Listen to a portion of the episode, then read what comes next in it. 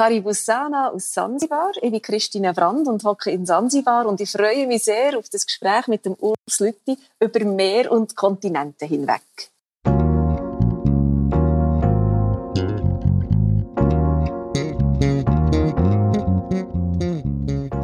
Leadership made simple. Leadership-Erkenntnis aus der Praxis für Praxis. Mein Name ist Urs Lüthi.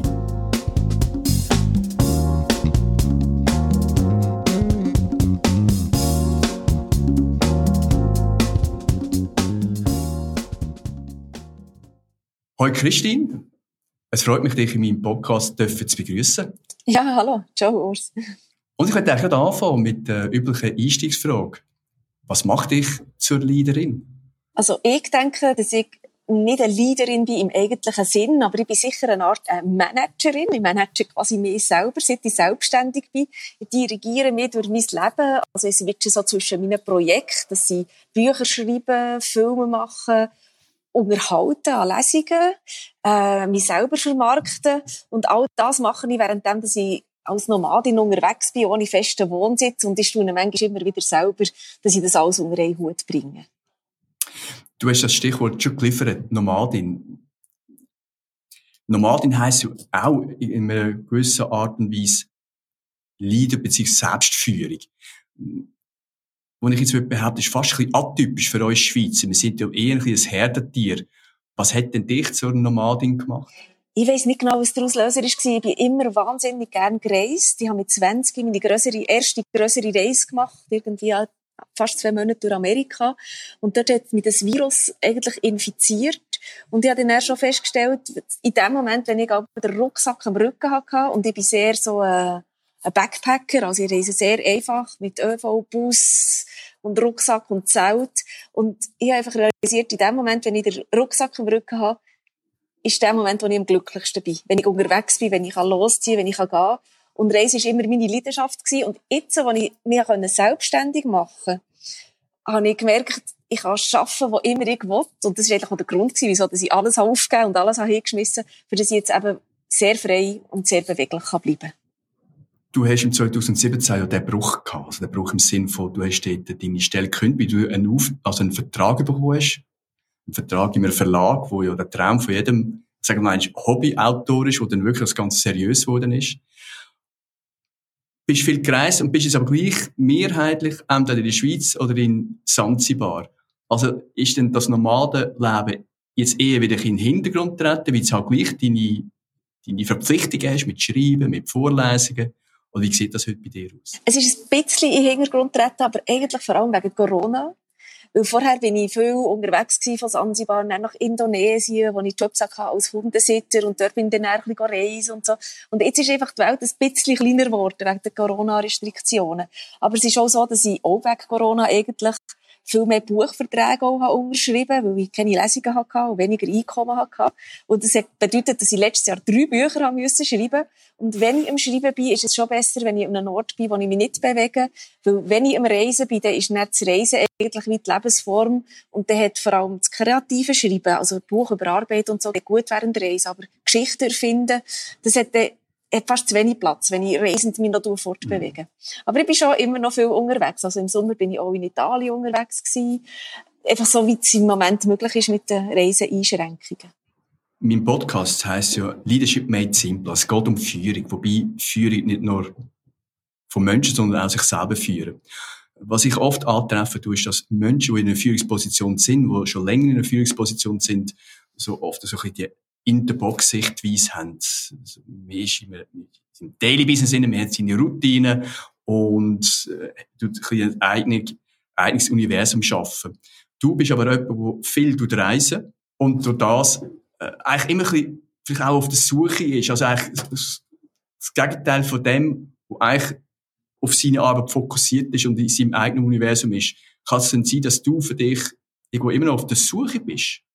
Sehen lustigerweise viele das Gefühl, dass ich auf der Suche sei und nicht angekommen. Aber es ist eigentlich total das Gegenteil der Fall. Und mit dem Unterwegssein bin ich extrem bei mir angekommen. Also ich bin wirklich, und vor allem auch in Sansibar ist auch wirklich auch, also daheim geworden. Also, wenn ich hier bin, bin ich so fest mir selber, wie ich in der Schweiz gar nicht sein kann. Weil der Lebensstil von der Schweiz mir nicht mehr richtig entspricht. Also, ich habe nicht das Gefühl, dass ich auf der Suche bin. Ich habe das Gefühl, ich bin sehr bei mir selber angekommen und habe das so wie zugelassen. Ich habe gemerkt, dass das Beste ist für mich und habe das dann auch umgesetzt. Aber könnte das auch ein, ein Punkt sein, wo uns grundsätzlich auch ein bisschen hilft, vielleicht auch, gerade in Zeiten wie heute, das, ja nicht entspannter, aber vielleicht auch äh, bisschen losgelöst von unseren Alltagssorgen, die wir im Moment haben, können zu sehen, dass man auch das Auge immer noch hat fürs Andere, fürs Fremde, fürs Anderssein, ohne das Anderssein auch wollen glorifizieren. Weil ich kann mir auch vorstellen, du lebst schon einerseits in Zanzibar, gleichzeitig bist du oft auch in der Schweiz. Überall hast du deine Vorteile, deine Annehmlichkeiten und überall wirst du wahrscheinlich trotzdem auch deine Seite haben im Land, wo du sagst, das ist nicht unbedingt jetzt sexy. Ja, ja, natürlich. Es ist, ähm, es ist noch schwierig zu beschreiben mit der, mm, mit dem nicht so wohlfühlen an einem Ort. Aber ich habe manchmal schon das Gefühl, es gibt Menschen, denen ist es ganz wichtig, sesshaft zu sein, etwas zu haben, ihre eigenen vier Wände. Und es gibt Menschen, die, glaube ich, anders funktionieren, die das einengt, die sich wie gefangen fühlen. Und ich gehöre sicher zu dieser zweiten Gattung. Und gleichzeitig bin ich auch Schweizerin. Und als Schweizerin wird man eben sehr so und so erzogen, mit dem Sicherheitsdenken, mit dem Ziel, äh, Familie zu haben, ein Haus zu haben. Das wird so oft wie als die Erfüllung von Karriere, vom Leben dargestellt. Und auf mich trifft das einfach nicht zu. Und seit irgendwie anders bewegen als viele den Schweizer, begegne ich halt auch viel, viel Menschen, die gleich unterwegs sind wie ich, weil das gibt's nämlich mehr als man meint. Aber wenn man so im System innen ist und so geordnet lebt, dann begegnet man diesen Menschen gar nicht. Und für mich war das ein mega Aha-Erlebnis. Also ich bin, habe ja mal eine Auszeit genommen, wo ich noch meinen Job hatte als Journalistin und bin sieben Monate mit dem Rucksack um die Welt gereist. Und diesen sieben Monaten bin ich so vielen Menschen begegnet, die so anders unterwegs sind und so kein Sicherheitsdenken haben. Und für mich war es eigentlich der grösste Prozess, gewesen, wo ich diesen Schritt näher gewagt habe. Also der Schritt wagen war mal ein Schritt, gewesen, aber dann war der grösste Prozess, gewesen, das schweizerische Sicherheitsdenken ein Stückchen auf die Seite schieben Und dann fühlt man sich dann wirklich auch befreit. Also ich kann es wirklich nicht anders sagen. Da hat man wirklich ja, auch weniger Angst, dass plötzlich nicht genug Geld um ist oder so. Man kann viel, viel äh, befreiter aufleben. Du hast, wo du im 2017 den Vertrag bekommen hast, auch deine Wohnung könnt. Du bist ja in eine kleinere Wohnung gegangen. Äh, ist denn das, was du vorhin angesprochen hast, der Punkt, dass man, je weniger als man hat, umso freier ist man eigentlich? Ja, das, das kommt noch dazu, das ist wieder noch der andere Aspekt. Also ich habe eine grosse Wohnung gehabt, die ich am Schluss zwar mit einer Freundin geteilt habe, aber es war eine riesige Wohnung. Ich habe auch relativ viele Sachen gehabt, wie normale Leute auch viele Sachen haben.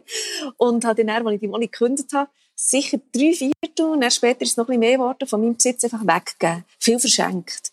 Ähm, und am Anfang ist es mir noch ein schwer gefallen. Also vor allem so bei den Kleidern, wo man, ich habe halt zu den Frauen gehört, die immer wieder frische Kleider haben gekauft ab und zu. Und dann plötzlich alles Zeug weggegeben, weil man einfach keinen Platz mehr hat. Das war noch so schwierig. Aber plötzlich ist es bin ich so wie in einen Sog reingekommen. Und ich habe noch viel mehr Sachen weggegeben, als ich eigentlich weggeben wollte. Aber ich weiss noch, als der Fernseher zu meiner Wohnung ist ausgedreht worden, habe ich innerlich gejubelt und dachte, ja, ich werde keine Zeit mehr mit dem Fernsehen schauen verlieren. Und ich brauche das Zeug ja alles gar nicht. Und es ist wirklich wie ein Ballast der ist weggefallen.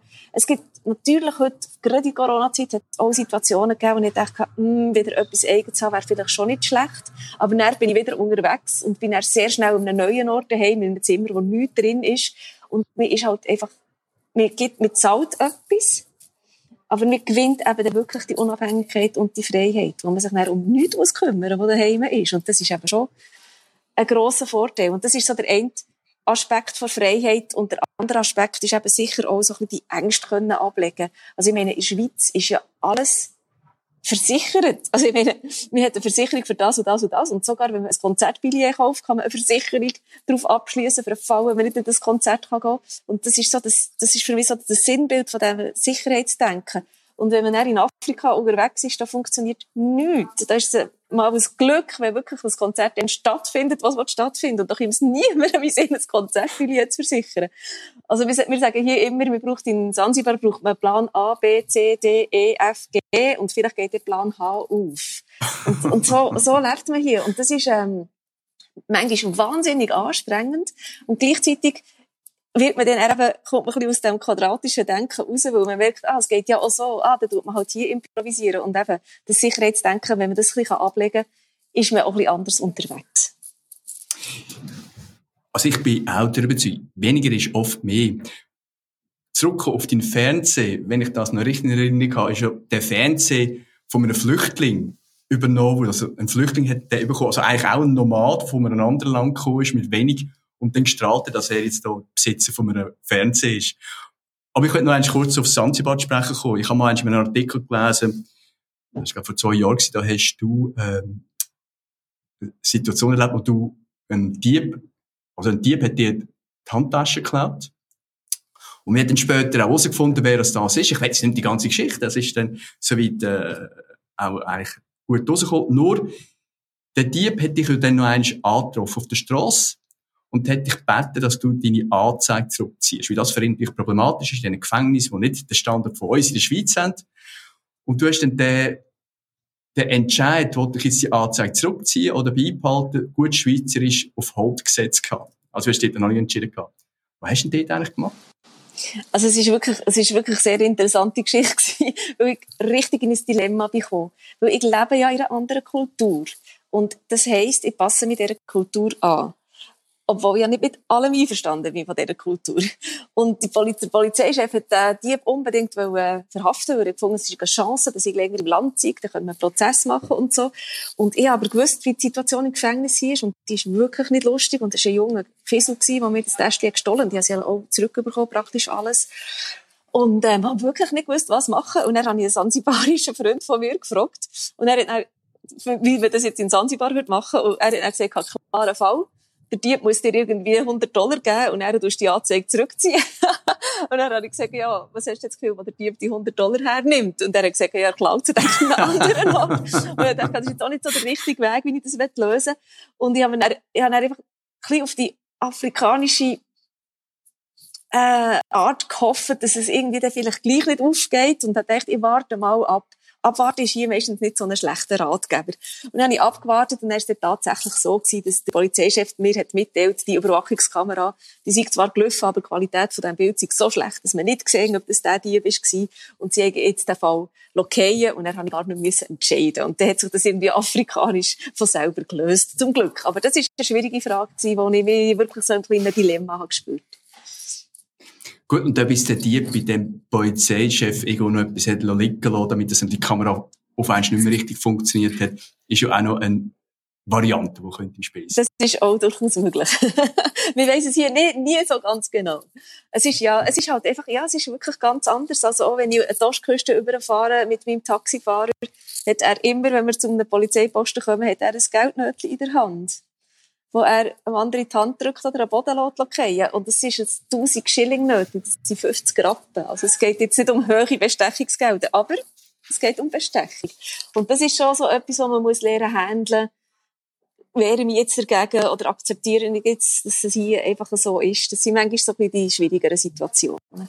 Mhm. Ich will zurückkommen auf deine Tätigkeit als Autorin. Ich habe ja gesagt, eigentlich ist es ein bisschen atypisch, dass ich dich in meiner Sendung habe, wo es um Leadership geht. Äh, meine Interpretation von Leadership hat aber auch damit zu tun, dass man als Leader eine Idee vermittelt. Oder man kann auch sagen, eine Botschaft. Und du hast eine ganz eigene Form von Büchern, die du schreibst, mit dem Hintergrund meistens von echten äh, Fällen, die passiert sind, wo du in eine Romanie verpacken.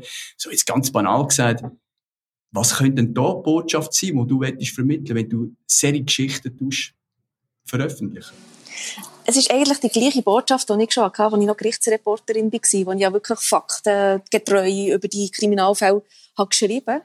Und die Botschaft ist eigentlich, meine wichtigste Botschaft ist eigentlich die, dass es nicht nur schwarz und weiß gibt im Bereich Verbrechen, aber im Leben generell auch. Also viel, wenn man so die grossen, fetten Schlagzeilen liest, wo dann irgendwie der Mörder zur Bestie gemacht wird und so. Das ist nicht mies. Mir geht es wirklich darum, auch aufzuzeigen, dass es vielen von uns könnte passieren, mal auf einer beschuldigten Bank zu landen, auf der Anklagebank zu landen. Es, es sind eben verschiedenste Geschichten, die dazu führen, dass jemand zum Täter wird oder vielleicht auch zum Opfer. Und mir ist es immer darum gegangen, die Geschichten hinter diesen Menschen zu erzählen, die in so einer Situation, Situation wieder landen Und, ähm, und eigentlich auch ein bisschen aufzuzeigen, dass man vielleicht nicht vorverurteilen sondern vielleicht ein bisschen genauer heranschauen. Also wirklich die Botschaft, meine wichtigste Botschaft ist, nicht vorschnell urteilen und sehen, dass es nicht nur schwarz und weiß gibt. Oder was, was ich da noch spannend finde, ist der Hinweis, ich habe eben gelesen, wie weit steckt in jedem ein kleines Monster. Das ist so ein mein Hintergedanke. Also, wer kann wirklich von sich sagen, ich bin nicht in der Lage, so ein Verbrechen können zu machen? Das kann mir, das könnte wahrscheinlich niemand behaupten. Ähm, was glaubst denn du, ähm, wo, wo tut man Grenzen überschreiten? Was führt denn tatsächlich dazu, dass ein unbescholtener Bürger so tatenfähig ist, wo du in deinen Büchern beschreiben, wo man auf den ersten Blick würde sagen, das würde mir nie passieren. Ich könnte das gar nie.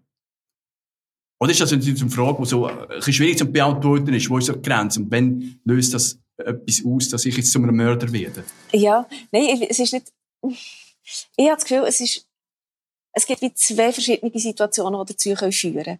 Also das eine ist wirklich der Background, den man mitnimmt ins Leben. Also einerseits wo man geboren wird, in was für eine Familie man geboren wird und wie die Startbedingungen sind. Das sieht man, es heisst nicht, dass wenn man schlechte Startbedingungen hat, dass man zum Kriminellen wird, aber viele Kriminelle haben wirklich schwierige Startbedingungen gehabt. Und das Zweite ist, das denke ich, das könnte uns wirklich allen passieren, dass wir in eine extreme Lebenssituation hineinkommen, wo wir wie keinen anderen Ausweg mehr sehen. Also ich denke jetzt, ja, ich meine, es ist eines der häufigsten Delikte in der Schweiz. Es geht um häusliche Gewalt. Der Familienvater, der seine Familie auslöscht. Und dort sagen immer Nachbarn, nie hat es gedacht. Und er ist aber in eine ausweglose Situation reingekommen, wo er dann irgendwie ausdickt ist. Das ist nicht zum Entschuldigen, überhaupt nicht. Aber man sieht einfach, er hat es wahrscheinlich fünf Jahre vorher von sich selber auch nie gedacht, dass er fähig wäre, seine Familie auszulöschen. Also ich denke, wenn man in eine ausweglose Situation reinkommt, wo man einfach nicht weiter sieht, dann kann es passieren, dass man wirklich die Grenzen überschreitet. In welche Richtung jetzt so immer, wo das könnte hergehen. Oder vielleicht auch, was ich immer das Gefühl habe, wenn ich zur Mörderin könnte werden, das ist, wenn es wirklich darum geht, jemanden zu retten. Wo man dann einfach intuitiv entscheidet, der oder der oder da schreibt jetzt ein. Ich habe Gespräche mit dem Benny Turner und er hat mir immer gesagt, er glaubt, seine Karriere oder grundsätzlich der Erfolg ist 75% mit Glück verbunden gewesen den Ansatz hast du auch schon erwähnt. Du hast ja gesagt, in seiner Zeit, das Telefon, das du auf Sizilien bekommen hast, wegen dem Verlag, wegen dem Vertrag, den du dann abgeboten bekommst, ist für dich ein Lotto-Sechser gewesen. Würdest du dich grundsätzlich eher als Glückskind bezeichnen? Ja, ich würde mich schon als Glückskind bezeichnen. Es ist nicht immer alles Glück im Leben, aber ich glaube, es geht auch ein bisschen damit, es geht auch ein darum, wie man damit umgeht. Ob man sich abziehen oder ob man probiert, das Gute zu sehen. Und, und vielleicht ist man dann auch ein bisschen gespüriger, für das einem das Glück findet. das klingt jetzt ein bisschen romantisiert, aber ich denke schon, ich habe es auch nicht immer einfach mit meiner Geschichte, denke ich, also so wie ich aufgewachsen bin. Und ähm, gleichzeitig habe ich trotzdem das Gefühl, weil ich habe trotzdem das Gefühl, ich habe immer Glück gehabt. Aber es kommt auch immer darauf an, mit wem man es vergleicht. Oder warum man sich die Frage stellen ist, auf die einen Seite haben wir ja das Potenzial in uns, etwas Schlimmes zu machen zu einem Mörder werden oder zu einem Verbrecher werden. Und auf der anderen Seite können wir vom Glück ja, umarmt werden und können auf einer Welle reiten. Und da ist manchmal die Grenze sehr nahe also kein nach links oder kein nach rechts. Und meine Meinung dazu ist, es hat viel zu tun mit, äh, mit Selbstdisziplin, also Selbstdisziplin tönt jetzt wirklich krampfhaft. Also mit Selbstbestimmtheit, mit Selbstkompetenz, also selber wahrnehmen, sich selber auch steuern. Ich glaube auch, wenn man die, das gehört zu der, zum Bereich von der emotionalen Intelligenz, wenn man das, wenn man das pflegt, an dem immer arbeiten, äh, dann ist die Gefahr auch weniger groß, dass man in die eine oder andere extreme Seite nie geht. Wie weit ist das für dich ein Thema? Also Thema, du hast vorhin gesagt, spüren, also sich selber wahrnehmen und entsprechend auch reagieren. Ist das etwas, was du aktiv betreibst oder fließt das einfach so? Das ist eine schwierige Frage. Also ich habe das Gefühl, ich bin von Natur her ein bisschen so, dass ich das Gute sehe und nicht das Negative sehe. Und da habe ich das Gefühl, das kann ich gar nicht gross steuern. So bin ich einfach. Und das ist für mich ein grosses Glück. Und gleichzeitig ist mir aber auch sehr bewusst, ich kann jetzt schon sagen, ich bin ein Glückskind und ich spüre das Glück und ich finde das Glück und das Glück findet mich. Und gleichzeitig ist mir aber sehr bewusst, dass es von einer Sekunde auf die andere anders sein kann. Es kann eben wirklich das Unglück treffen, und zwar jeden Augenblick. Aber vielleicht geht es auch darum, genau um das, um das Bewusstsein. Weil ich denke, wenn man das bewusst ist, dann lebt man vielleicht auch ein bisschen intensiver und dankbarer für das Gute, was passiert. Aber wenn man das Gute sieht und eben auch das Positive, auch das Schöne, oder wenn mit deine Bücher lese, grundsätzlich die Sprache selber ist, ja etwas sehr Schönes. Wie kommt denn so eine Person dazu, seine Karriere als Gerichtsschreiber, also nicht Gerichtsschreiber, aber als Journalistin, die am Gericht, über Gerichtsfälle berichtet, zu starten? Mir hat das halt einfach immer wahnsinnig fasziniert, das Verbrechen. Und ich denke schon, ich bin auch ein bisschen äh, speziell aufgewachsen, weil mein Vater ist Bestatter war. Also ich bin sehr nah am Tod gross geworden. Ich bin wirklich immer mit dem Tod konfrontiert gewesen, weil Leute haben angerufen, um zu sagen, es ist jemand gestorben, der Vater soll kommen und so. Ich habe auch geholfen, der Zerg ausstatten mit dem Satin, mit der Postage-Pistole als kleines Mädchen. Das hat immer grossen Spass gemacht. Und habe auch gelernt Autofahren im Leichenwagen. Also ich denke, von dort her habe ich schon so ein bisschen weniger Berührungsängste zu traurigen Sachen oder schlimmen Sachen. Und gleichzeitig, ähm, ja, gleichzeitig habe ich, also mein Vater hat auch schon mit der Polizei zusammengearbeitet, gleichzeitig bin ich schon mit dieser Geschichte konfrontiert gewesen. Und das zu Verbrechen fasziniert, ich weiß nicht genau, mit was das zusammenhängt. Ich glaube, es ist wirklich eben das Menschen und das, was dahinter steht. Und ich bin, glaube auch nicht ganz allein mit dieser Begeisterung. Ja, Begeisterung ist vielleicht das falsche Wort, aber mit dieser Faszination vom Bösen. Und ich hatte sehr früh, wo zu Bern der Mordfall im Kehrsatz ist ein Thema war, das ist der erste Fall gewesen, wo ich ins Gericht hineingehockt Und die Gerichtswelt, die ist dann wirklich wohl, da ich dachte, wow, was geht hier ab? Wie ist es dazu gekommen, dass jetzt dort der Kosmos in dem Gerichtssaal hocken, dass die Leute an diesem Tag in diesem Gerichtssaal aufeinander prallen, die Lebensgeschichten. Und da ist es eigentlich für mich wie so ein bisschen geschehen gewesen. Da habe ich gewusst, das will ich machen, da will ich darüber berichten. Und so ist es dann auch, auch gekommen. Also das war ein Ziel, gewesen, das ich dann wirklich auch umsetzen konnte. Was sind denn die all diesen Fälle, die du jetzt begleitet hast, seinerzeit als Journalistin, deine Erkenntnis gewesen? Der Ursprung war die Frage, was geht da ab, was ist da passiert, warum hätte das passieren können? Hast du aus dem auch eine gewisse Erkenntnis können ziehen? Ja, die Erkenntnis ist sicher die, dass es eben, dass man einem Mörder nie angesehen dass er ein Mörder ist und dass der vorher vielleicht durchaus ganz normaler Mensch war. Also es ist in den wenigsten Fällen ist es ein schwer psychisch kranker Serienmörder, der unterwegs ist. In den meisten Fällen ist es eben der, der Sohn vom, vom Nachbar oder der Vater vom Schulkollegen oder so. Also es ist wirklich ähm, nicht eine Welt von Bestien und unmöglichen Typen, sondern es ist eine Welt, die nicht so weit weg ist von unserer legalen Welt. Und je länger, je mehr dass ich diesen Job habe gemacht desto mehr bin ich auch überzeugt, dass man, viele sagen, ja, das Böse ist über die Familie eingefallen. Ich glaube nicht, dass es das Böse an sich gibt, auf jeden Fall nicht als Person. Sondern vielleicht, ja, vielleicht ist es halt wirklich auch Glück und Unglück. Und zwar auf beiden Seiten, weil es ist auch ein Unglück, das Unglück für eine Person, die zum Täter wird manchmal ist es Glück, wo man auf die Welt kommt. Und ich glaube, wir haben in der Schweiz da schon gewisse Privilegien, wo, wo man fast gar nichts dafür können, dass es uns auch so gut geht. Wenn du aus der Distanz von Sansibar unser kleines Land beschreiben oder wahrnehmen, was fällt dir auf? Was sind Punkte, wo du denkst, das machen wir wirklich gut? Und wo gibt es Punkte, wo du sagst, da haben wir noch Luft nach oben, da könnte man auch noch vielleicht mal einen anderen Standpunkt einnehmen? Also es gibt ganz viele Punkte, wo ich das Gefühl habe, wir machen es wirklich super gut. Wir haben da das Beispiel vom Diebstahl, also das Justizsystem in der Schweiz funktioniert. Behörden funktionieren. Also wenn ich irgendetwas brauche, kann ich ein E-Mail schicken und, oder irgendwie ein Online-Formular ausfüllen und dann kommt der Betreibungsauszug hier. Ist das eine Aufgabe vor einer Woche, so etwas zu bekommen? Dann bekommt man es vielleicht sowieso nicht. Also die ganze Organisation vom Staat funktioniert. Es kommt die Feuerwehr, wenn es brennt. Die Strassen werden geputzt am Morgen. Also wenn ich nach langer Zeit in Afrika zurückkomme in die Schweiz, denke ich, wow, ist das wunderbar, dass hier alles so gut klappt und funktioniert und super ist. Und wenn ich weg bin aus Sansibar und, oder, oder wenn ich zurückkomme aus Sansibar und das Weile schon wieder in der Schweiz bin, denke ich manchmal so, wir Schweizer machen uns manchmal einen Kopf über wirklich kleine Probleme. Es gibt wirklich größere Probleme auf der Welt. Und dann gibt es manchmal auch so Situationen, wo ich so nebendran stehe und gerade, gerade in Zürich muss ich sagen, passiert mir das noch öfter als in Bern, wo ich herkomme, dass man sich so in einem Restaurant wiederfindet, wo Diskussionen geführt werden über Luxushotel, über Schuhe, die 400 Franken kosten. Und dann denke ich immer, ah, so wichtig ist ja das eigentlich nicht. Es gibt Wichtigeres im Leben. Aber das ist sehr eine persönliche Haltung. Und ich akzeptiere natürlich auch Menschen, die das vielleicht eben wichtig halten.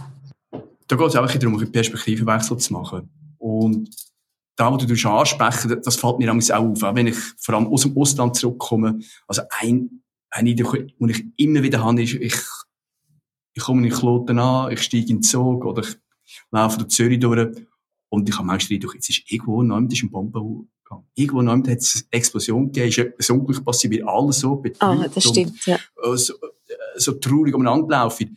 Äh, und sind sich eigentlich gar nicht bewusst, was wir eigentlich alles haben. Was denkst du, wenn du siehst von uns, dass wir uns manchmal, und ich gehöre ja auch zu denen, zu der Schweiz, manchmal gewisse Sachen so Bagatellen so schwer tun, wie könnte man da einfach damit umgehen? Was würde uns vielleicht helfen, um zwischen die einen Perspektivenwechsel können einzunehmen? Ja, das ist eine schwierige Frage, weil mir geht es ja persönlich auch so. Wenn ich dann irgendwie wieder ein bisschen zurück bin in der Schweiz, merke ich, dass ich auch wieder ein bisschen so würde. Und dann muss ich mich auch bei eigenen Nase nehmen und denke, ah, denke jetzt, wenn du Zanzibar wärst, dann wäre es ein bisschen anders. Und ich glaube, wir rutschen einfach, weil unsere Gesellschaft funktioniert irgendwie so, ich glaube, wir rutschen mehr oder weniger ein bisschen rein. Ich denke, der erste Lockdown hat uns vielleicht ein bisschen geholfen zu realisieren, dass eben nicht die kleinen Probleme die wichtigsten sind. Dort haben wir vielleicht ein bisschen gemerkt, dass wir vielleicht ein bisschen verlangsamen können und dass vielleicht plötzlich Sachen nicht möglich waren, die vorher eine Selbstverständlichkeit waren. Dort hat man es vielleicht ein bisschen realisiert, ja, dass es an anderen Orten immer auch schwieriger ist als jetzt in der Schweiz. Aber bei uns ist ja noch während dem Lockdown noch immer im Vergleich besser gegangen als an anderen Orten. Aber wie das man das generell für sich ins Leben könnte, einfließen. Ich glaube, das ist wirklich, muss jeder persönlich sich überlegen, ob er das überhaupt will. Weil es vielleicht auch bedeutet, dass man ja, vielleicht nicht im Ganzen so der, äh, dem Bild entspricht, wo unsere Gesellschaft wünscht. Also, es gibt sicher Leute, die denken, ja, der spinnt, die hat keine eigene Wohnung mehr, was macht sie in diesem Sansibar? Also, das ist sicher nicht jedermanns Sache. Und da muss man wie, wie ein bisschen drüber stehen und sagen, mal, für mich stimmt das jetzt. Und es ist aber schwierig, das in der Schweiz umzusetzen, wenn man in diesem System in ist, wo man am Morgen um 7 im Pendlerzug hockt und dann am Abend um 5 Uhr zurückkommt.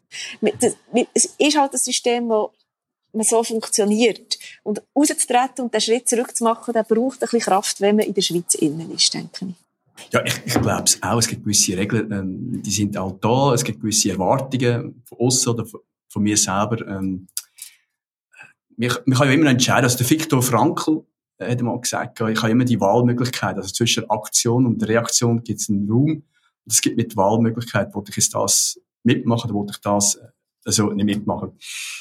Ich will jetzt aber noch eins zurück auf Leadership. Du bist ja einerseits Selbstführerin, du hast dich selber führen, das Leben durch. Äh, du bist aber auch schon in Arbeitsverhältnis gewesen. Du bist auch, du hast auch deine Vertragspartner. Äh, jetzt würde ich mir eine ganz andere Frage stellen. Wenn du mit einer Person zusammen schaffst, vielleicht auch eine Person, die eine gewisse Macht, einen gewissen Status hast. Was denkst du, was ist wichtig heute an einer Führungsperson? Was muss eine Führungsperson mitbringen, damit dass sie auch du jetzt könntest von deiner Erwartung, und das ist natürlich immer subjektiv, als eine Führungsperson akzeptieren? Also ich glaube, das Wichtigste ist Empathie. Also wirklich mitfühlen, wie es in der anderen Position aussieht. Und nicht einfach von oben herab sagen, so, es ist so, bla, bla, bla, bla, sondern auch vielleicht hören, was die anderen Stimmen sagen. Ich glaube, das ist ein wichtiges Kriterium für einen guten Chef zu sein.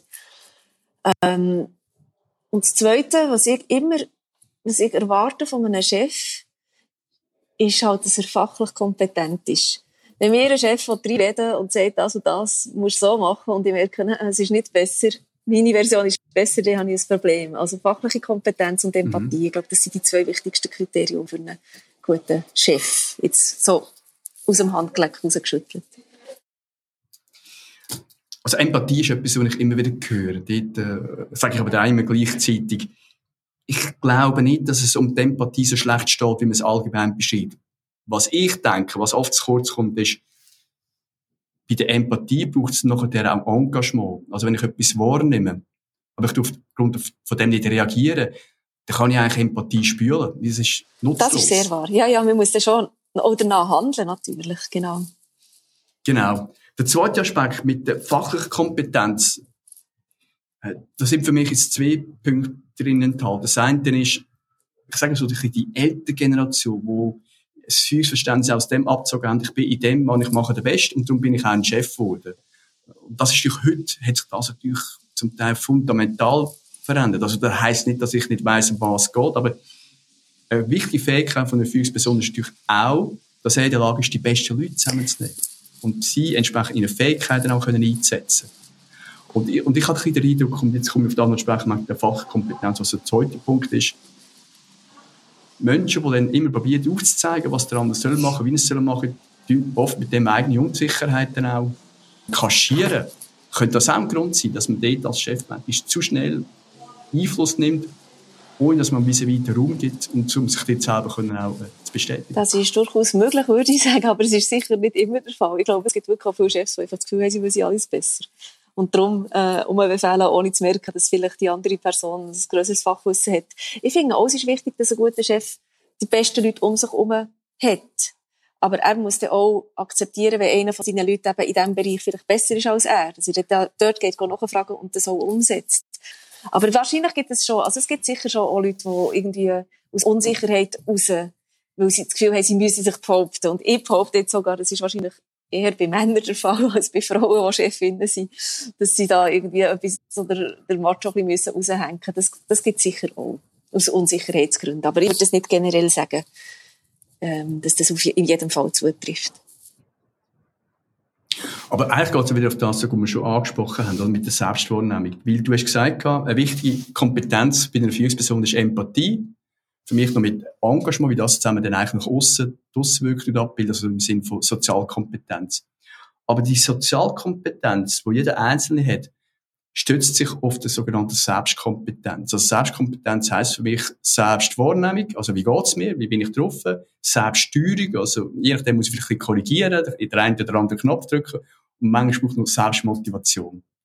Und ich würde jetzt, ich will jetzt zurückkommen auf den Chef, der jetzt einfach immer ein bisschen sagen wo es durchgeht und sich so als der Beste will, immer wieder profitieren das ist für mich primär ein Mangel an Selbstkompetenz, Selbstwahrnehmung. Selbstwahrnehmung heisst für mich auch, ich weiss auch, wo ich gut bin und wo ich vielleicht mich muss zurücknehmen oder muss investieren. Also ist es am Ende vom Tag, äh, wenn es um einen guten Chef oder Chefin geht, für mich fast zu einem größeren Teil nicht eine Frage von der, von der Intelligenz oder Fachkompetenz, sondern von der emotionalen Ja, das stimmt. Ja, das ist eigentlich eine gute Kombination. Ja, das stimmt sicher. Es ist, ähm, ich, ich, ich wage sogar zu behaupten, dass jemand, wo aber es, es hat eben einen engen Zusammenhang mit der Empathie. Also jemand, der sich selber nicht spürt, kann wahrscheinlich, und, und sich nicht richtig einschätzt, sich selber, der hat wahrscheinlich auch ein Mühe, dass wir, Mühe, dass wir eine zweite Person zu machen. Und da sind wir dann wieder beim Thema Empathie, sich einfühlen in jemanden. Also jemand, der nicht einmal in sich selber sich einfühlen kann und sich selber richtig einschätzt. Wie soll er das dann bei einer zweiten Person machen? Das hängt alles irgendwie zusammen, finde ich. Ich will, was Selbstkompetenz betrifft, auf dich kurz zu sprechen kommen. Wenn man so im Internet ein surfen, ein deine Geschichte verfolgen, wie es dir gegangen ist, haben wir das Gefühl, also einfach, wie es heisst, es Messen durch Anker, einfach immer cool gelaufen, sein, der hat es anderen angestoßen, also von einem Glücksmoment in den nächsten, äh, gesprungen. Ich kann mir auch vorstellen, dass es aber nicht immer so war, dass du auch hast müssen, ab und zu mal mit Widrigkeiten umgehen. Ähm, wie bist du in so einem Moment vorgegangen? Also, wie, wie bist du mit, ich muss nicht unbedingt sagen mit Niederlagen, aber vielleicht auch mit so Tiefschlägen umgegangen, die dich vielleicht geschüttelt haben und dich wieder rausgefordert haben? Ähm, das ist sicher auch ein Lernprozess über die Jahre. Also ich denke, als ich noch ganz junge Journalistin war, konnte ich mit dem weniger gut umgehen. Also ich habe zum Beispiel immer weniger verdient, früher als äh, Journalistin, als meine männlichen Kollegen. Und habe mich dort eigentlich zu wenig können durchsetzen Also ich habe zu wenig gekämpft für mehr Lohn. Und später habe ich das dann ein bisschen gelernt. Also ja, ich wirklich so, so die Sporen müssen abverdienen. Und es sind jetzt auch vielleicht ein bisschen, ähm, ja, vielleicht ein bisschen romantisch, ich weiß auch nicht. Es ist einfach die Erfahrung, die ich gemacht habe. Es ist so gewesen, dass ich nicht immer alle, also ja, auch Jobs nicht bekommen, die ich wahnsinnig gerne hätte wollen. Und es ist dann aber immer so gewesen, dass dann noch etwas Besseres ist gekommen. Und dadurch habe ich wie gelernt, eine Niederlage ist nicht das Scheitern, also überhaupt nicht, sondern es ist, es hat jetzt halt nicht so sein. Ich bin dadurch wahrscheinlich manchmal ein bisschen fatalistisch und denke, es kommt schon so, wie es soll kommen. Aber man muss gleich den grösstmöglichsten Einsatz zeigen, für dass man dorthin kommt, wo man will.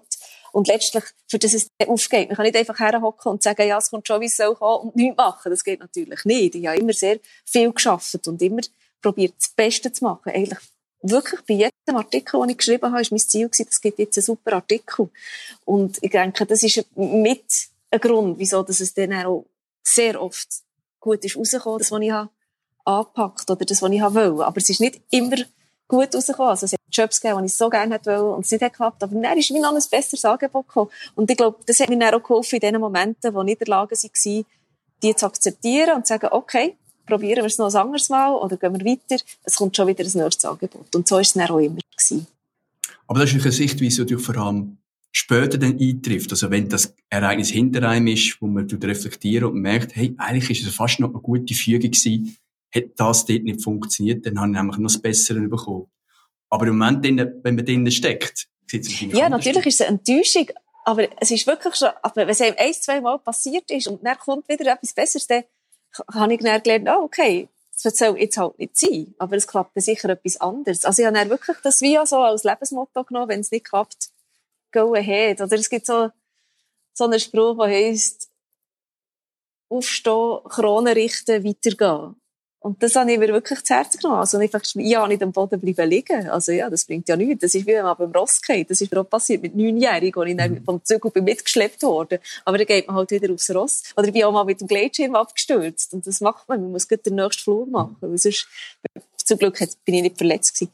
Und, ähm, und das ist wirklich, ähm, ja, wieder aufstehen. Aber auch nicht, also das Gleitschirm, das Gleitschirmfliegen ist vielleicht ein gutes Beispiel. Weil ich habe dann beim Gleitschirmfliegen bin dann weitergeflogen und habe aber gleich immer das Gefühl gehabt, vielleicht habe ich nicht das zweite Mal so viel Glück.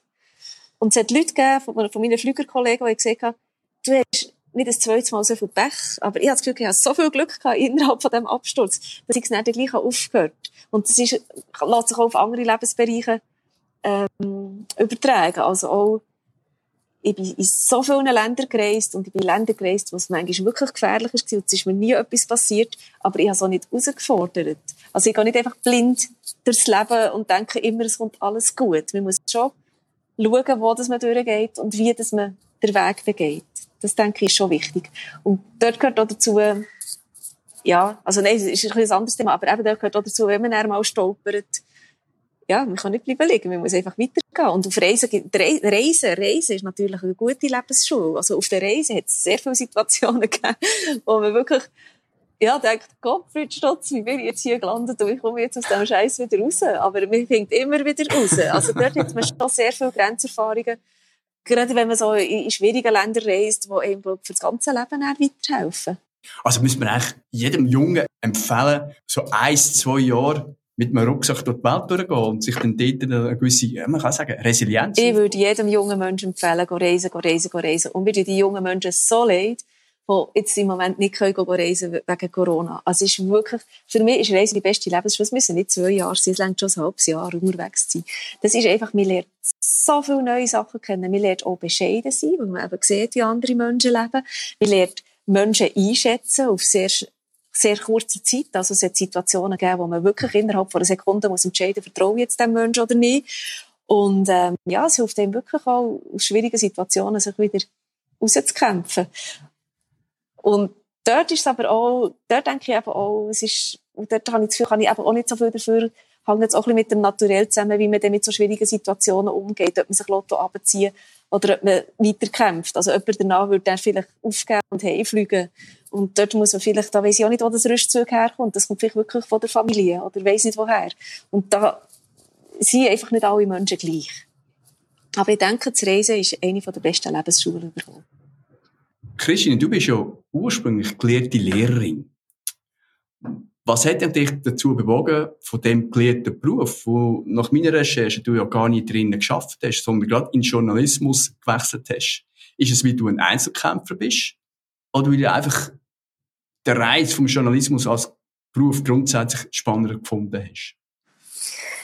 Also ich muss vielleicht ein bisschen ausholen, für die Frage zu beantworten, wieso dass ich überhaupt ins Lehrerseminar gegangen Es ist eben so gewesen, weil ich eben auch, also ich komme so aus einer nicht so super intakten Familie und ich bin mit 15 schon alleine gewohnt. Und dann hat es dann zwei Möglichkeiten gegeben, entweder in Gimmer zu studieren oder das Lehrerseminar zu besuchen. Und ich habe einfach gewusst, wenn ich das Lehrerseminar zu besuchen besuchen, kann ich mit 21 mein eigenes Geld verdienen. Und beim Gimmer mit, mit Matura plus dann noch studieren, dauert das viel länger. Und darum habe ich sehr äh, pragmatisch mir entschieden, Lehrerin zu werden. Obwohl ich gar nicht so wahnsinnig der Kindermensch bin. Und es war dann aber so gewesen, dass ich sehr gerne eigentlich, also ich hatte das Gefühl, ich wäre jetzt auch Lehrerin geworden, wenn ich das hätte wollen. Aber ich habe einfach immer schon und schon als Kind wahnsinnig gerne geschrieben. Und dann hat es eine Phase gegeben, wo Giele in der RSC mussten, während dem Lehrerseminar. Und wir Mädchen mussten ein Praktikum machen. Und dann hatte ich dann die Chance gehabt, das bei Berner Zeitung zu machen. Und eigentlich war ab der ersten Woche klar gewesen, dass ich das als Beruf will. Und als dann das Lehrerseminar fertig war, konnte ich dort ein Praktikum machen für ein Jahr. Und bin dann so in den Job reingerutscht. Und es war eigentlich genau das Richtige für mich. Weil Schreiben ist eigentlich, es ist schon von klein auf ein Traum von mir, mein Leben mit Schreiben können zu verdienen. Und ich habe sogar, es hat ja auch die, äh, meine Schulklassenbücher gegeben, in der Schulzeit, wo man hat reingeschrieben, Berufswunsch. Und eine Freundin von mir äh, hat mir das mal gezeigt im Nachhinein. Und in der zweiten Klasse habe ich geschrieben, äh, mein Berufswunsch sei Schriftstellerin und Detektivin. Und ich finde, als Krimiautorin habe ich das jetzt ziemlich genau erreicht. Das ist Wahnsinn. Mhm. Ich finde so, ich habe es nicht gewusst. Das hat mir das mal im Nachhinein gezeigt. Ich dachte, yes, genau, so ist es gekommen. also ich muss unbedingt von meinen Kindern mal schauen, was sie in, in diesem Alter geschrieben haben. Vielleicht ganz neue Erkenntnisse. genau, genau. ich, der Aspekt, dass du mit 15 dich eigentlich schon selbstständig gemacht hast, das ist eigentlich äh, für mich sehr beeindruckend. Was glaubst du, wie weit hat denn das dein heutige Leben beeinflusst? Ich meine, du bist ja als Nomadin, ja, du bist unterwegs, vielfach auch allein. Wie groß ist der Einfluss von dieser Erfahrung mit 15 auf eigenen Beinen stehen auf dein heutige Leben gewesen? Also ich denke, es hat mir extrem viel gebracht, dass ich sehr früh äh, mich ein selber durchs Leben schlagen und unabhängig war. Also ich denke, es ist nicht ein Nachteil gewesen, ich denke, es ist ein grosser Vorteil gewesen.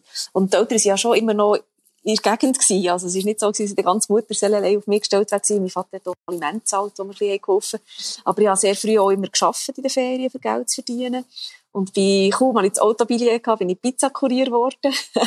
und das war super gewesen, da hatte ich auch warmes Essen gehabt, wenn ich geschafft habe, weil ich dann immer etwas zu essen bekommen.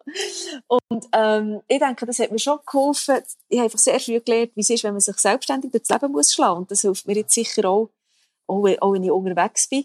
Und dann hat aber noch so ein zweites prägendes Erlebnis gehabt in meiner Jugend, das ich finde, das noch fast wichtiger ist für mein zukünftiges Leben. Und zwar habe ich auch mit 15 oder 4, nein, 14 bin ich, glaube ich, dann. Nein, 15 bin ich auch. 14 oder 15, ich weiß nicht ganz genau. Ist ein sehr enger Freund von mir gestorben, verunglückt mit dem TÜV mit 19.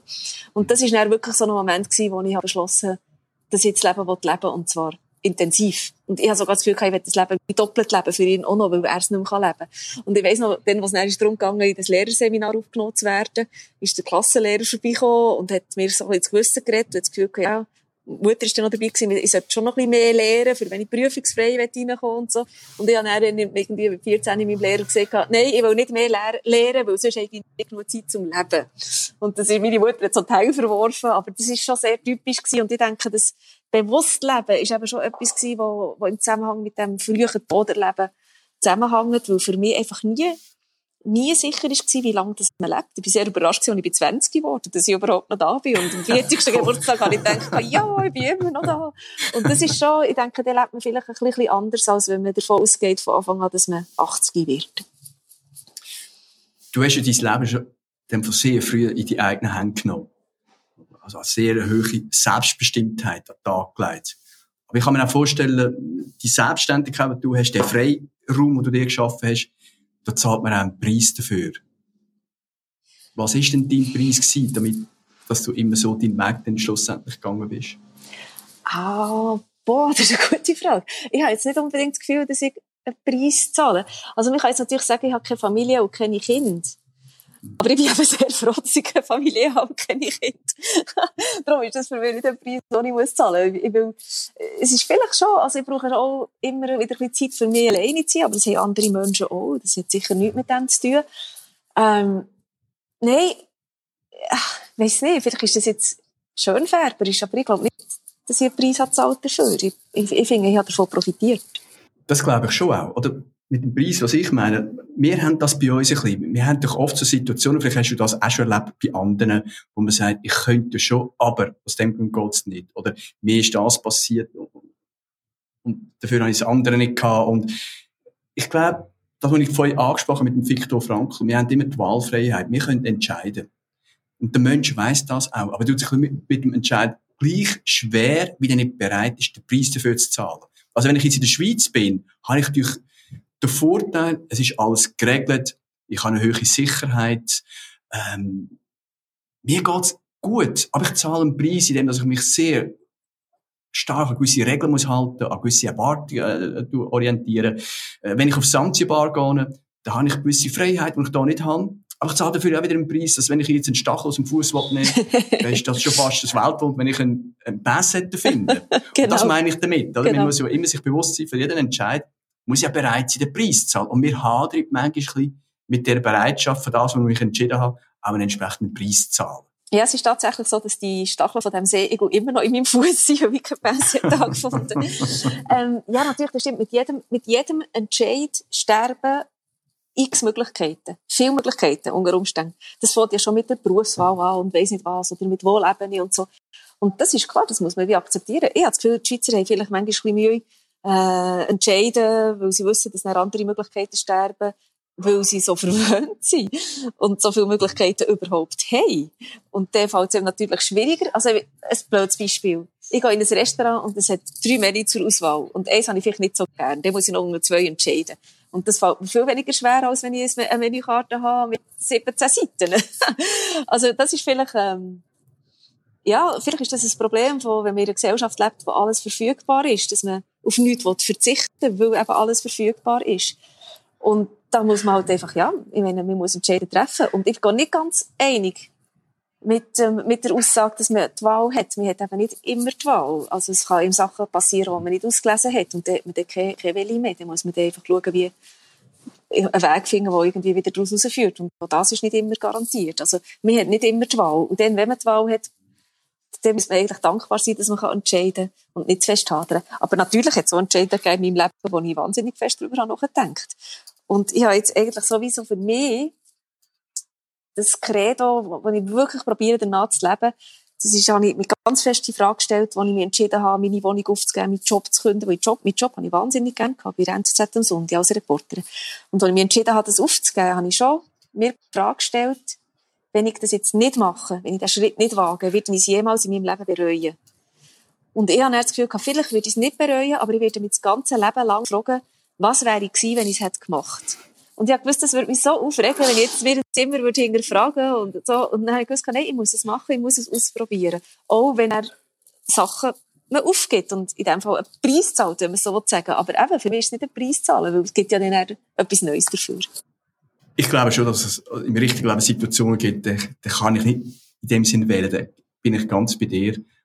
Und trotzdem muss ich vielleicht noch beifügen, ich kann zumindest dann aber wählen, wie ich mit dem umgehe. Ja, das stimmt. Also meine Haltung dazu. Das stimmt. Und dort äh, gibt es manchmal auch Momente, wo man sagen, ich muss es können akzeptieren und dann einen Schritt weitergehen.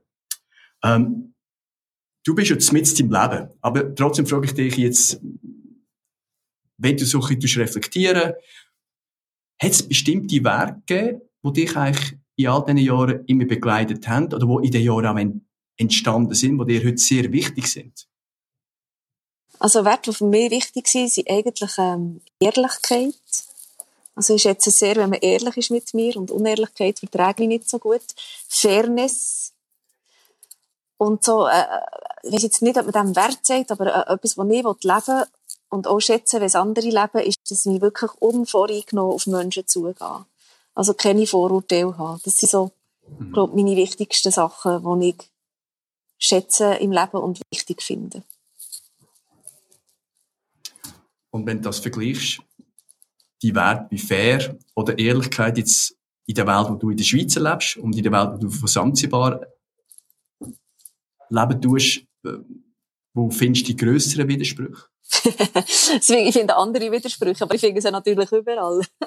also mit der Ehrlichkeit ist in Zanzibar manchmal ein bisschen schwierig, da muss man schon schauen, wem das man vertrauen was aber nicht mit Bosheit zu tun hat, sondern einfach wirklich damit, dass ich hier äh, ja, ich bin eine reiche Person im Vergleich mit den Menschen, die hier leben. Da muss man immer ein bisschen schauen, wem das man vertrauen will. Und, ähm, und in der Schweiz ist es vielleicht manchmal mit der Fairness ein kleines Problem. Aber grundsätzlich bewege ich mich halt schon in Welten, wo, ja, wo ich das Gefühl habe, wo das funktioniert, wo man so kann leben kann. Also ich habe jetzt nicht das Gefühl, dass ich da, es ist vielleicht einfach vor allem wichtig, dass ich das, ich probiere ehrlich zu sein und der erwarte ich eigentlich auch vom Gegenüber. Aber ich weiß jetzt nicht, ob man es kann vergleichen zwischen Sansibar und, und der Schweiz. Es ist so anders. Und man muss, glaube ich, hier wie dort einfach auch, ähm, ja, gewisse Menschenkenntnis haben und schauen, wo, wo dass man gut aufgehoben ist und wo nicht. Ich werde noch kurz vor dem Schluss noch auf das Thema von fair sprechen. Du hast gesagt, fair ist für dich auch noch ein wichtiger Aspekt. Gleichzeitig hast du vorhin noch erwähnt, dass du seinerzeit als Journalistin lohnmäßig äh, nicht auf dem gleichen Niveau warst wie deine männlichen Kollegen, wenn man die Arbeit äh, als vergleichbar anschaut. Ist denn das einer der Gründe gewesen, dass du gesagt hast, ich will mein Schicksal noch mehr in die eigene Hand nehmen und gleichzeitig werde ich noch eine zweite Frage nachschieben. Hast du den Eindruck, dass sich in diesen Jahren etwas zugunsten der Frauen in dieser Hinsicht verbessert hat? Ähm, zum ersten Teil der Frage. Äh, nein, das war eigentlich nicht der Grund gewesen, dass ich keinen Chef mehr haben wollte. Das ist mir wirklich so passiert. Und das ist vielleicht auch ein Erfolgsrezept. Ich habe eigentlich nie einen Karriereschritt geplant. Das ist mir immer alles so passiert. Und dann habe ich mich entschieden. Und auch der Grund, wieso ich eigentlich selbstständig geworden ist nicht gewesen, weil ich keinen Chef mehr haben wollte und weil ich nicht mehr Journalistin sein sondern es war eigentlich ganz einfach weil ich gemerkt habe, ich kann nicht arbeiten, wo immer ich will und kann unterwegs sein und kann in Ländern sein, wo es warm ist, wenn ihr in der Kälte hockt. das ist wirklich, das ist überhaupt nicht, das ist überhaupt, ich habe nie ein Problem gehabt mit meinen Chefs, wo ich das Gefühl hatte, ah, ich will mein eigener Chef sein. Aber, das muss ich jetzt gleich noch nachschieben, wo ich den Entscheid habe getroffen selbstständig zu werden, habe ich die ganze Zeit gedacht, ja, wenn es denn nicht geht, wenn ich nicht genug Geld verdiene, tue ich mich einfach wieder für eine Stelle bewerben. Aber schon nach drei Monaten ist für mich völlig klar gewesen, dass ich alles muss geben, dass ich mich nicht mehr für eine Stelle muss bewerben, weil es mir so gut hat gefallen, mein eigener Chef zu sein. Und die Situation der Frauen, denke ich schon, hat sich einiges verbessert. Also, wir, wir weiss jetzt, ich meine, als ich eine junge Journalistin war, hätte ich nicht vor Gericht gehen und reklamieren, dass meine männlichen Kollegen nicht den gleichen Lohn haben. Ähm, ich denke, es hat sich einiges verbessert, aber es ist immer noch nicht gut. Und ich finde, dort spielt eben wirklich auch eine Unfairness mit rein. Wir Frauen, wir haben das halt, ich hoffe, dass das jetzt für die jüngere Generation ein bisschen anders ist, aber wir haben das halt auch nicht so richtig gelernt, für uns zu kämpfen und für einen besseren Lohn zu kämpfen. Wir sind immer noch so ein bisschen dankbarer, wenn wir eine tolle Stelle bekommen, als dass wir sagen, ey, ist klar eine tolle Stelle, aber gib mir auch einen tollen Lohn. Und ich denke, da hat sich schon ein bisschen etwas da, aber es besteht, glaube ich, immer noch Nachholbedarf. Die Frage, die ist, vielleicht ein gemein. Vor allem du als Autorin. Ich, ich habe so viele unterschiedliche Gäste und ich selber bin eigentlich ein, ein fließiger oder zumindest ein begeisterter Leser. Und darum ist immer meine Frage, gibt es auch noch eine Buchempfehlung? Mm. Jetzt, dass man deine Bücher kann empfehlen kann, das ist selbstredend, das ist absolut klar und ich kann es wirklich nur empfehlen. Wenn es nicht deine Bücher sind, wo siehst du Bücher, wo du sagst, das ist für dich auch eine Bereicherung und das könntest du sicher auch weiterempfehlen? Also das ist wirklich eine gemeine Frage, weil ich viele Bücher würde ich gerne empfehlen. ich liebe ja Bücher auch, und zwar nicht, vor allem nicht, nicht wirklich Krimis. Aber so ein Buch, das ich wirklich geliebt habe und das, glaube ich, nicht so bekannt ist, heisst «Die neuen Bekenntnisse» von William Boyd, wo Geschichte erzählt von einem junger Mann, der in Krieg muss, wo der, der, der erste Dokumentarfilmer wird aus dem Schützengraben und sich schon gegen Propaganda wehrt und er wird, in die Kriegsgefangenschaft und er wird Filme machen nach dem Krieg und will die, die Bekenntnis von äh, Jean-Jacques Rousseau verfilmen und das ist so ein wahnsinniges Buch über so ein wahnsinniges Leben und das liebe ich wirklich heiß. Es ist ein Schunken, aber der lohnt sich zu lesen und der William Boyd generell ist einer von meinen Lieblingsautoren neben T.C. Boyle und dem Haruki Murakami. Also die drei sind meine Haupttipps zum Lesen. Wunderbar. Wir sind bereits am Ende vom Gespräch. Herrlich gewesen, mit dir zu schwätzen. Natürlich bei dir noch ein erleichtert mit dem Klima. Du mir vorhin noch das Meer gezeigt. Das ist bei uns, wo es eh kalt und dunkel ist, natürlich ein Ausblick, den wir hoffentlich auch gleich wieder geniessen können. Ich danke dir vielmals. Ich wünsche dir weiterhin viel Erfolg mit deinem Projekt. Merci vielmals. Mit, dein, mit deiner Arbeit, die du dein Leben führst und dass der Stachel möglichst bald Ja, das hoffe ich auch. Merci viel, viel mal für das Gespräch und für die Möglichkeit, da Gast zu sein bei dir in der Sendung. Danke. Ich danke Ihnen für Ihr Interesse und freue mich, wenn ich Sie die nächste Woche wieder darf begrüßen, wenn es wieder heißt Leadership made simple. Leadership-Erkenntnis aus der Praxis für Praxis.